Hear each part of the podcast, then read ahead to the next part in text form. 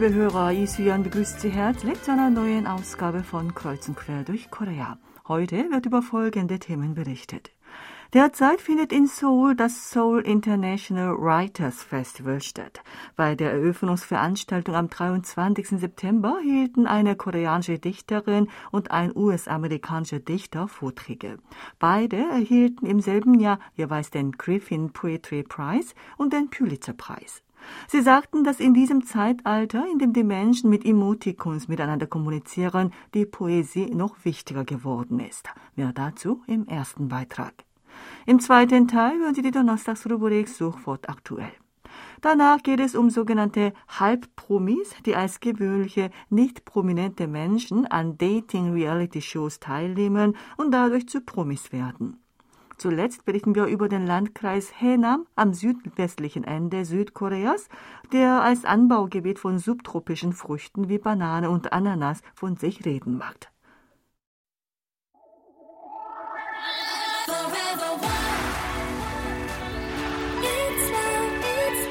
Zunächst legen wir etwas Musik auf. Heute haben wir für Sie das Lied Forever One ausgesucht. Es singt Girls' Generation und ich wünsche Ihnen gute Unterhaltung damit.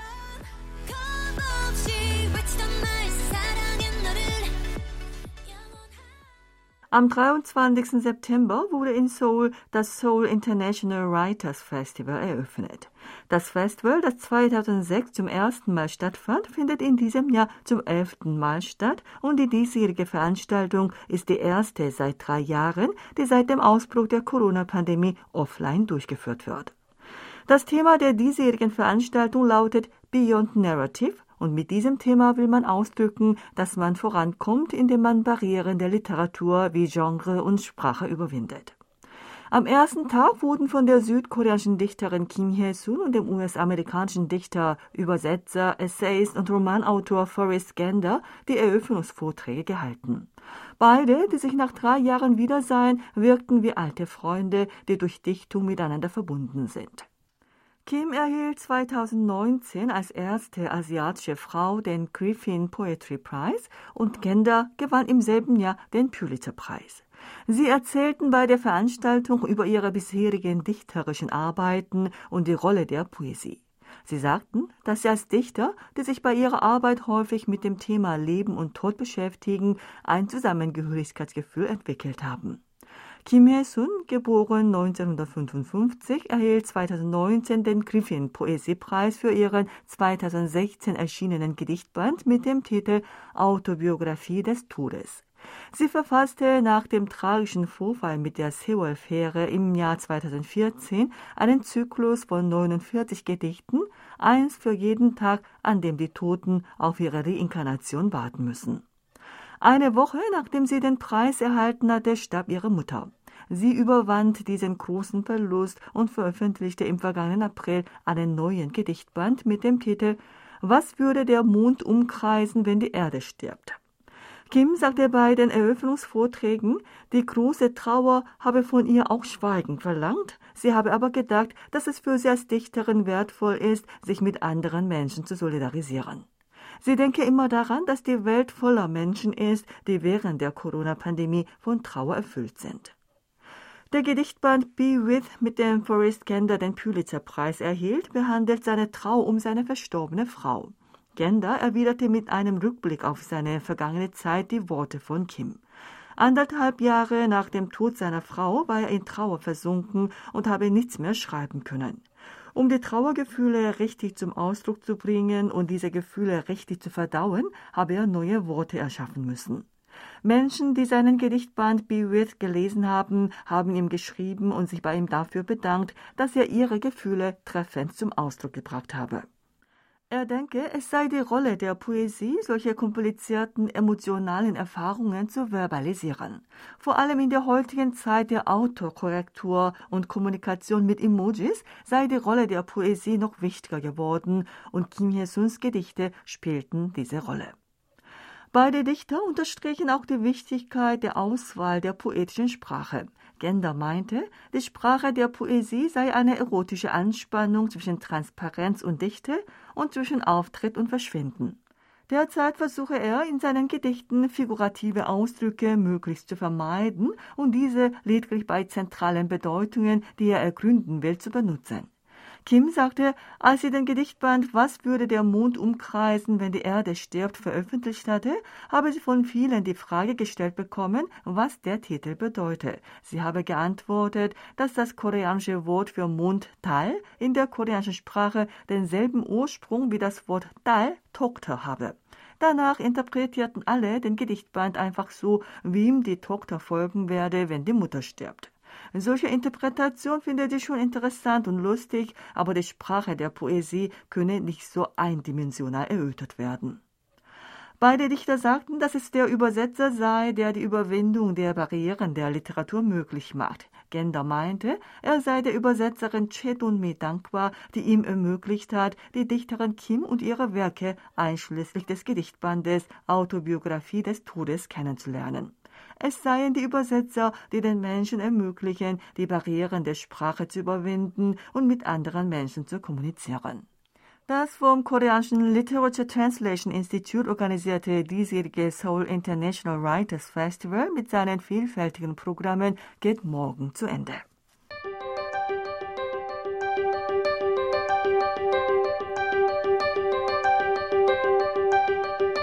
Sofort aktuell. Zeit, Sie über interessante Suchthemen der letzten Tage zu informieren. Auch heute ist Sebastian Ratzer wieder mit im Studio. Hallo, liebe Hörer. Es gab bereits mehrere Berichte, dass viele Bürger während der Corona-Pandemie zugenommen haben. Weil man weniger draußen unterwegs war und aus Langeweile eher mal eine Portion zu viel aß, ging das Gewicht nach oben. Nach kürzlich veröffentlichten Daten der öffentlichen Krankenkasse sind in den letzten fünf Jahren insgesamt 104.000 koreanische Bürger wegen Adipositas medizinisch behandelt worden. Die Behandlungskosten liegen bei über 70,5 Milliarden Won oder rund 50 Millionen Dollar.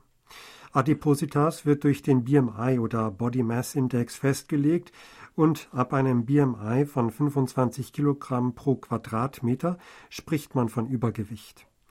Die Zahl der wegen Übergewicht behandelten Patienten lag 2017 bei rund 13.700 und stieg 2021 auf rund 28.130. Damit hat sich diese Zahl in fünf Jahren mehr als verdoppelt. Die Behandlungskosten sind im selben Zeitraum um über das 16-fache gestiegen.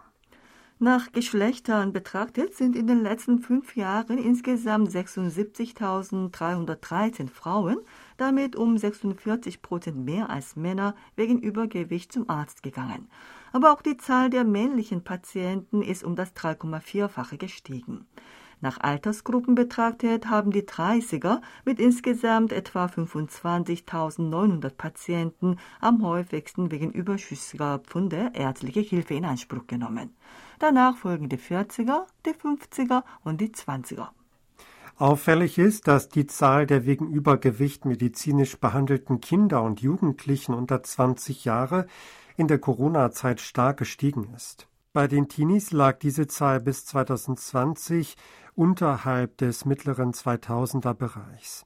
2021 stieg sie verglichen mit dem Jahr 2017 um über das 3,5-fache auf 4715. Auch bei den Kindern unter zehn Jahren kletterte die Zahl von 784 im Jahr 2017 um über das 2,9-fache auf 2285 im Jahr 2021. Der kommende Samstag ist schon der 1. Oktober. Es wird in den ersten zehn Oktobertagen sehr viele Koreaner geben, die für eine Reise unterwegs sein werden.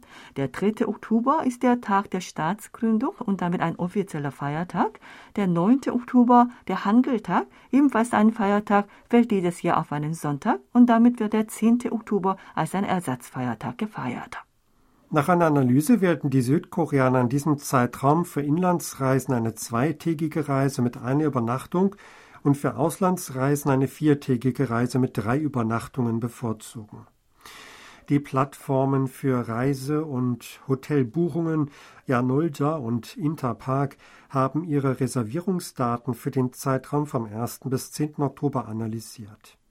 An allen Reservierungen machen Menschen, die eine zweitägige Inlandsreise mit einer Übernachtung gebucht haben, einen Anteil von 82 Prozent aus. 32 Prozent davon haben für den 1. Oktober und 21 Prozent für den 8. Oktober eine Unterkunft gebucht. Das beliebteste Reiseziel ist mit einem Anteil von 25 Prozent die Provinz Gangwon. Danach folgen der Reihe nach die Hafenstadt Busan, die Provinz Gyeonggi, die Hauptstadt Seoul und die Ferieninsel Jeju. Über 60 Prozent der gebuchten Übernachtungseinrichtungen befinden sich in den Provinzen Gangwon und Gyeonggi und der Stadt Seoul. Dies zeigt die große Vorliebe für Reiseziele, die von der Hauptstadtregion aus mit dem eigenen Auto bequem zu erreichen sind. Nach Unterkunftstypen betrachtet nahmen hinsichtlich des Umsatzvolumens Hotels mit einem Anteil von 43 Prozent den ersten und Ferienhäuser mit einem Anteil von 36 Prozent den zweiten Platz ein. An den Pauschal-Auslandsreisen machten Personen, die eine viertägige Reise mit drei Übernachtungen gebucht haben, mit 44 Prozent den größten Anteil aus. Beliebte ausländische Reiseziele sind der Reihe nach Vietnam, Thailand, Japan, die Philippinen und Guam. Die Netzbürger interessierten sich auch dafür, welche Apps im vergangenen Monat am meisten benutzt worden sind. Die Messenger-App, die von den mobilen Nutzern im vergangenen Monat am häufigsten gestartet worden ist, ist KakaoTalk. Die beliebteste Portal-App ist Naver. Der App-Datenanalyse-Service Mobile Index hat die App-Nutzerzahl der beiden größten einheimischen Plattformunternehmen Kakao und Naver untersucht. Beide Unternehmen bieten jeweils mobile Applikationen mit ähnlichen Funktionen an. Im Bereich Messenger-App ist die Zahl der KakaoTalk-Nutzer mit rund 43,2 Millionen 26 mal höher als die Zahl der Nutzer der Messenger-App von Neva mit dem Namen Line mit rund 1,65 Millionen. Bei KakaoTalk nutzt jeder Nutzer durchschnittlich 26,74 Tage im Monat diese App, also fast jeden Tag. Die Nutzungszeit pro Person und im Monatsdurchschnitt liegt bei KakaoTalk bei 12,28 Stunden. Auch bei der Zahlungs- und Überweisungs-App hat Kakao die Nase deutlich vor Neber. Die App Kakao Pay wird im Monat von rund 4 Millionen Menschen verwendet. Die Nutzerzahl von Neighbor Pay ist fünfmal niedriger. Im Gegensatz dazu ist in der Kategorie Portal Neva der Sieger. Im Vergleich der Portal-Apps hat Neva mit über 40 Millionen im Monat etwa fünfmal mehr Nutzer als die App Taum von Kakao. Auch in den Bereichen Webtoon und Webroman sowie Map und Navigation zählt Neva deutlich mehr Nutzer als die Konkurrenz-Apps von Daum. Das war's wieder von Suchwort aktuell. Vielen Dank fürs Zuhören und tschüss bis nächste Woche.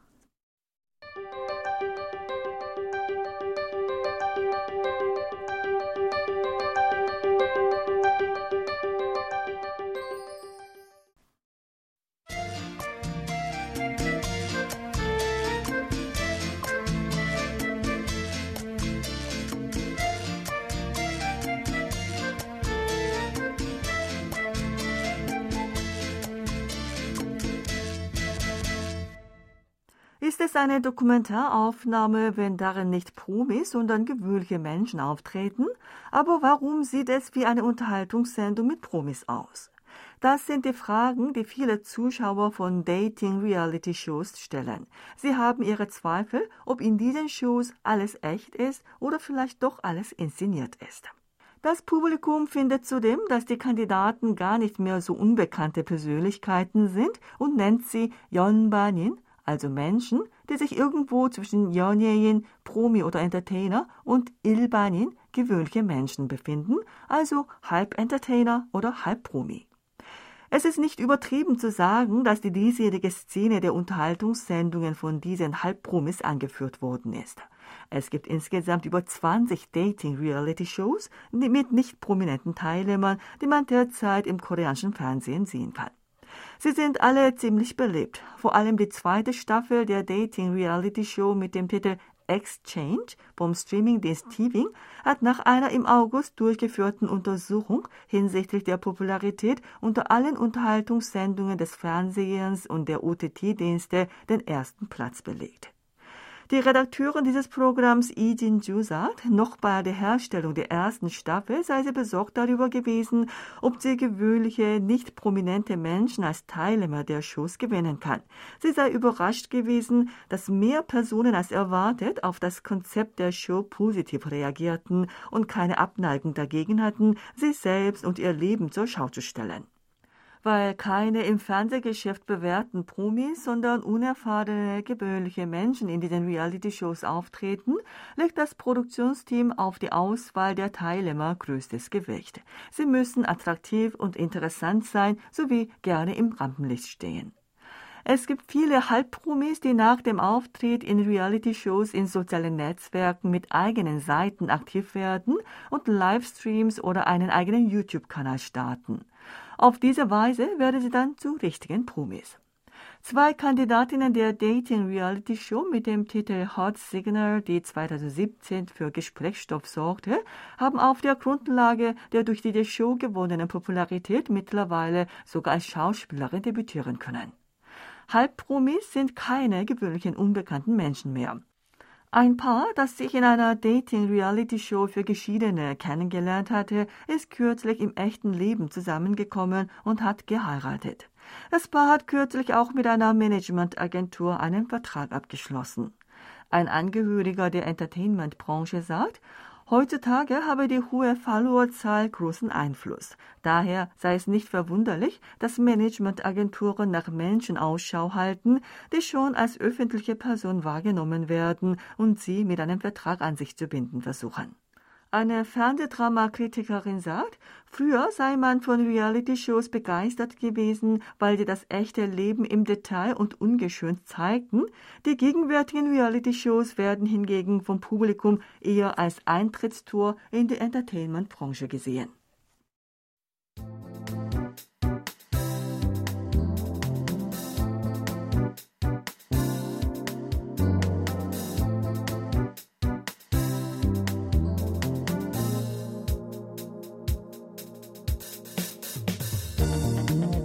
Der 75-jährige Landwirt Chong Su-sop hat mehr als 30 Jahre lang in Haenam in der Provinz Südzolla Reis, Kaki, Zucchini und Kiwi angebaut.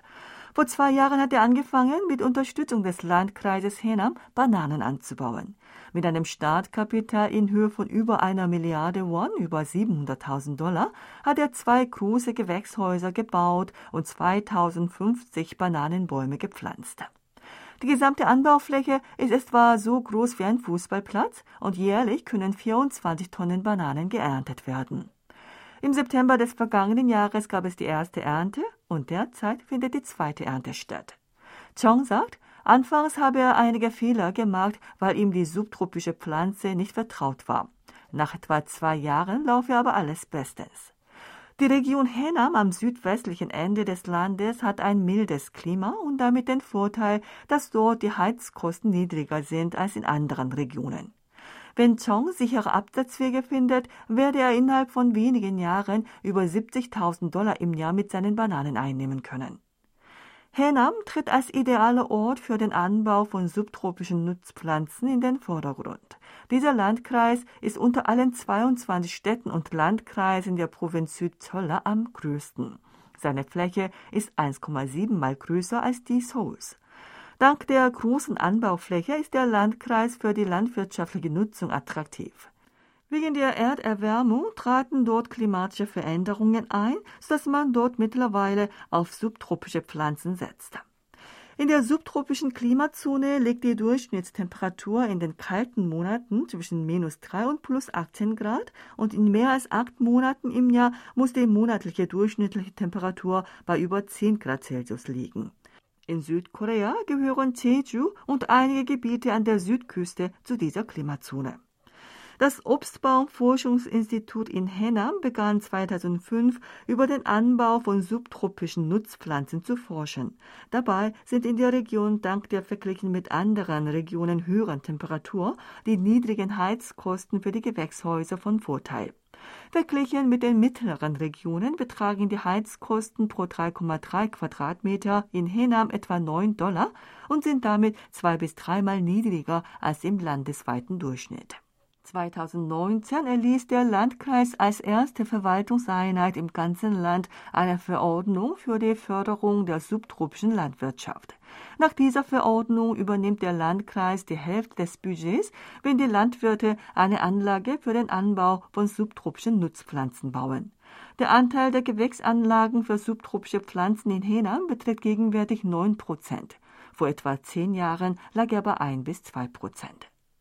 Gegenwärtig bauen in Henam 193 Bauernhöfe auf einer Fläche von insgesamt 121 Hektar 13 verschiedene Sorten von subtropischen Früchten wie Banane, Mango, Ananas und Papaya an. Die jährliche Produktionsmenge beträgt 1530 Tonnen. In der Provinz Südcholla werden die meisten subtropischen Nutzpflanzen angebaut und hinsichtlich der Anbaufläche und Produktionsmenge gehört Henam darunter zur Spitzengruppe. Hennam ist vor allem im Bananenanbau stark. 2018 wurde mit dem Probeanbau begonnen. Seit August 2020 werden Bananen geerntet. Gegenwärtig ernten vier Bauernhöfe auf einer Fläche von insgesamt 1,4 Hektar 84 Tonnen Bananen im Jahr. Im Jahr 2026 werden in Henam auch zwei Forschungseinrichtungen für subtropische Nutzpflanzen eröffnet. Beide Einrichtungen werden auf einer Fläche von 60 Hektar errichtet und neben diesen beiden Einrichtungen will der Landkreis 2025 auch einen landwirtschaftlichen Forschungskomplex errichten, in dem subtropische Obstsorten probeweise angebaut werden. Der Landkreis will unter Ausnutzung der vorteilhaften klimatischen Bedingungen in Henam künftig den einheimischen Markt für subtropische Früchte einführen.